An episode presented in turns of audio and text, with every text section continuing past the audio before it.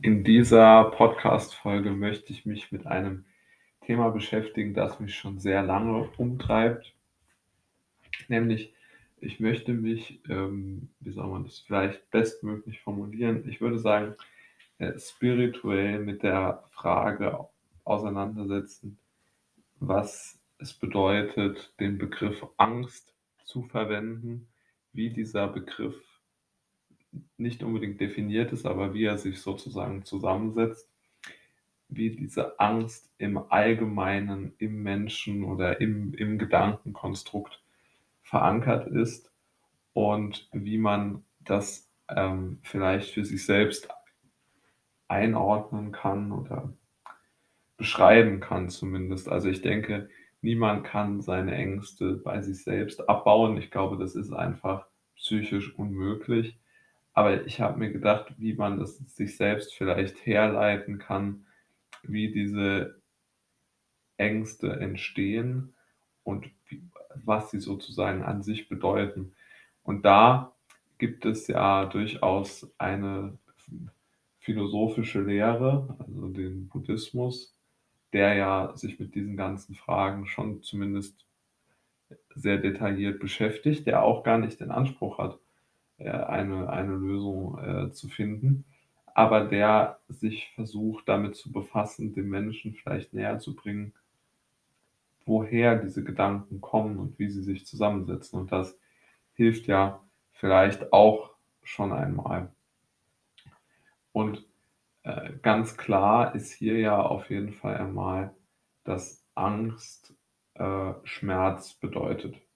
Also wenn jemand Angst hat, dann bedeutet das, er fürchtet sich vor etwas und das ähm, bringt ihn dann dazu, Schmerzen zu haben.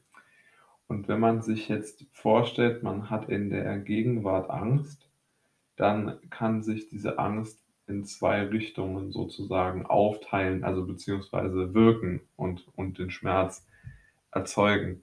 Also die Angst kann Schmerzen erzeugen, wenn man sie auf die Vergangenheit bezieht, beziehungsweise wenn sie aus der Vergangenheit geschürt wird und der Schmerz dann dort liegt, weil man hat Angst, dass etwas, was man Schlimmes erlebt hat, einem wieder passiert.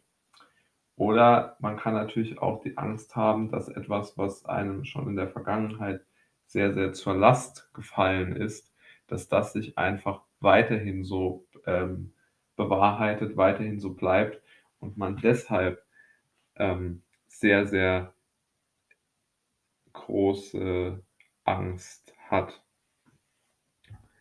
Und äh, also äh, sozusagen eine Angst vor dem, vor der, vor der Fortsetzung der Vergangenheit. Aber jetzt egal, wie man die Angst in der Vergangenheit hat, also vor dem Schlimmen, was passiert ist und sich wiederholt, oder vielleicht einfach von der Fortschreibung eines Zustandes, ähm, äh, kann man natürlich schon sagen, dass diese Angst ja einen Kern hat und einen Grund und man ihn sich so erklären kann. Die andere Art und Weise, wie man sich seine Angst erklären kann, ist, dass man die Angst hat, dass etwas in der Zukunft liegt und einen zerstört. Und ich denke, die Formulierung hört sich vielleicht drastisch an, aber so falsch ist es ja gar nicht. Also zum Beispiel der Begriff Existenzangst bedeutet ja das ähm, auf der wirtschaftlichen Ebene.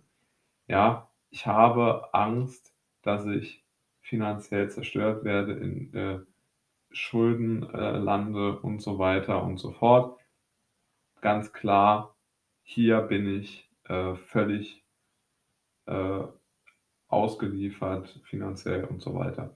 Man kann natürlich auch Angst davor haben, dass vielleicht, ich weiß nicht, die Ehe in die Brüche geht, man eine Scheidung durchläuft und daraus so das Leben äh, an einem vorbeizieht oder das Leben nicht lebbar ist für einen selbst. Also das ist ja auch, glaube ich, eine ganz große Angst, die in der Zukunft liegt. Oder man hat zum Beispiel die Angst, dass äh, man sich jetzt, äh, was weiß ich, irgendwie schlecht gesundheitlich verhält, also entweder einen Lebenswandel hat, der ungesund ist oder irgendwelchen äh, Substanzen ausgesetzt ist oder oder Strahlen oder was auch immer, die, äh, das eigene Leben verkürzen, indem man schwere Krankheiten, äh, bekommt oder auch, dass man Angst hat vor Erbkrankheiten oder so. Also, be das bezieht sich ja darauf also, man hat Angst vor der Zukunft, wenn man also, ist ja völlig klar, dass man einfach Angst hat, dass etwas in der Zukunft liegt und einen zerstört.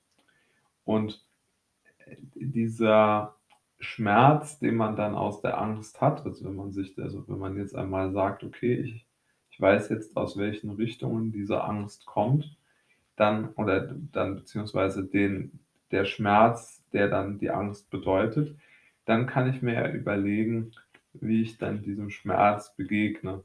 Und dort, äh, möchte ich jetzt vielleicht ein Konzept vorstellen, das ich jetzt nicht unbedingt zumindest anwenden kann, dessen Prinzipien ich aber doch ganz interessant finde.